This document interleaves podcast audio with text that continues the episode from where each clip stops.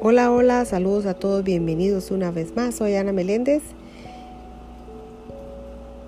Le doy gracias a Dios infinitas por esta gran bendición de poder compartir con todos ustedes día a día de las lecturas del curso de milagros y prácticas. Así que bendito Dios por esta maravillosa bendición. Y hoy continuando con el capítulo 29, parte 3, los testigos de Dios, la lectura dice, no condenes a tu Salvador porque Él crea ser un cuerpo, pues más allá de sus sueños se encuentra su realidad, pero antes de que pueda recordar lo que es, tiene que aprender que es un Salvador. Y tiene que salvar a todo aquel que quiera ser salvado.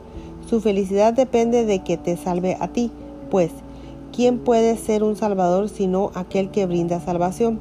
De este modo aprende que la salvación es algo que Él tiene que ofrecer pues a menos que se la conceda a otro no sabrá que dispone de ella, ya que dar es la prueba de que se tiene. Esto no lo pueden entender aquellos que creen que con su fuerza pueden menoscabar a Dios, pues ¿quién podría dar lo que no tiene? ¿Y quién podría perder al dar aquello que, por el hecho de darlo, no puede sino incrementarse? ¿Crees acaso que el Padre perdió su ser cuando te creó? ¿Crees que se debilitó por haber compartido su amor? ¿Se vio acaso menoscabada su plenitud debido a tu perfección? ¿O no eres tú acaso la prueba de su plenitud y perfección? No niegues tu testigo en el sueño, que su Hijo prefiere a su propia realidad. Su Hijo tiene que ser el Salvador del sueño al que él mismo dio lugar para poder así liberarse de él. Tiene que ver a otra no como un cuerpo, sino como uno con él, sin la muralla que el mundo ha construido para mantener separados a todos los seres vivos que no saben que viven. En el sueño de cuerpos y muerte aún puede vislumbrarse un atisbo de verdad que tal vez no sea más que una pequeña chispa, un espacio de luz creado en la oscuridad donde Dios todavía refulge. Tú no puedes despertarte a ti mismo, no obstante puedes permitir que se te despierte. Puedes pasar por alto los sueños de tu hermano. Puedes perdonarle sus ilusiones tan perfectamente que Él se convierte en el que te salva a ti de sus sueños. Y al verlo brillar en el espacio de luz donde Dios mora dentro de la oscuridad, verás que Dios mismo se encuentra allí donde está su cuerpo. Ante esta luz el cuerpo desaparece de la misma manera en que las sombras densas ceden ante la luz. La oscuridad no puede disponer que el cuerpo siga presente. La llegada de la luz supone su, desaparición. Verás entonces a tu hermano en la gloria y entenderás qué es lo que realmente llena la brecha que por tanto tiempo pensaste que os mantenía separados.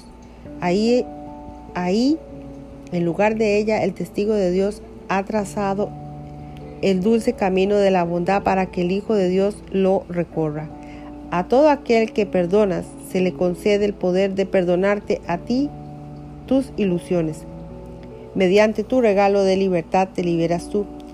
Hazte a un lado y deja pasar al amor, el cual tú no creaste, pero sí puedes entender.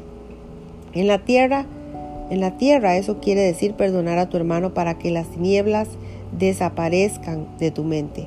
Una vez que la luz ha llegado hasta tu hermano a través de tu perdón, él no se olvidará de su Salvador ni lo dejará sin absolver, pues fue en tu rostro donde vio la luz que quiere mantener a su lado a medida que camina a través de las tinieblas hacia la luz eterna. Cuán santo debe ser parte que el Hijo de Dios pueda ser tu Salvador en medio de sueños de desolación y desastres. Observa cuán deseoso llega, apartando las densas sombras que lo ocultan para poder brillar sobre ti lleno de gratitud y amor. Él es el mismo, pero no el mismo solo. Y de la misma manera es que su Padre no perdió parte de él al crearte a ti.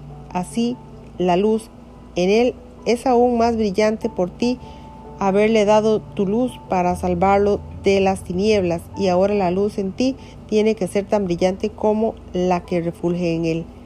Esta es la chispa que brilla en el sueño que tú puedes ayudarle a despertar y estar seguro de que sus ojos despiertos se posan sobre ti y con feliz salvación te salvas tú. Hasta aquí termina la lectura del día de hoy. Que Dios me les bendiga hoy, mañana y siempre. Gracias, gracias, bendiciones.